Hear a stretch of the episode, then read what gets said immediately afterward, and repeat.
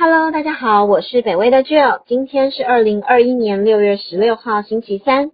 美国联准会在这两天所召开的利率决策会议，成为国际市场所关注的焦点。除了紧缩政策外，大家也关心它对于通膨的态度。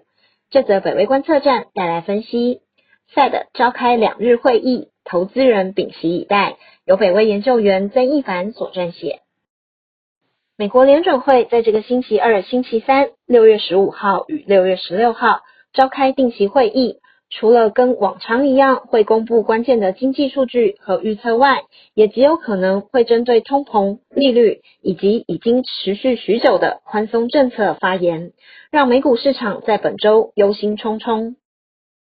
虽然大多数人认为联准会将不会在这次的会议中去跟动政策，但是应该会提及未来的改变，对停止宽松政策甚至开始紧缩做出相关的预告。有经济学家猜测，联准会将提及准备开始缩手的计划，包含从今年底开始减少债券的购买，目前每个月的固定购买金额是一千两百亿美元，以及在二零二三年开始升息等等。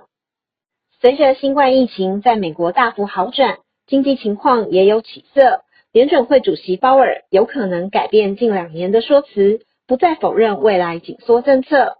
富国银行 （Wells Fargo and Company） 在星期二六月十五号释出了他们的二零二一年年终展望，其中提到美国经济将在二零二二年更加强劲的快速复苏。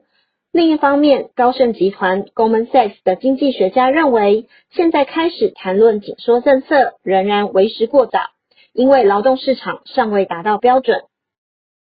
除了紧缩政策，众人也极度关注联总会对于通膨的态度。美国五月的消费者物价指数年增率上升到了五 percent，这是从二零零八年至今的最高。经济学家与投资人因此几乎确定联准会将会拉高通膨率的预测，并认为鲍尔将越来越难否认通膨的到来，或继续把它称之为暂时性的现象。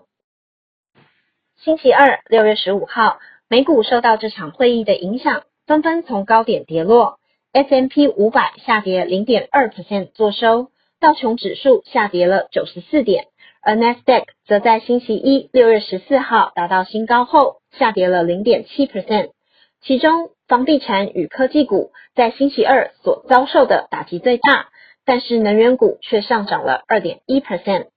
联准会的会议将在美国时间今天六月十六号的下午了结，而美股主要三大指数的期货目前都持平，恐怕将在鲍尔记者会后再次出现波动。这则北威观测站就到这里，谢谢您的收看与收听，也请继续分享订阅北威频道，掌握重要分析，谢谢，拜拜。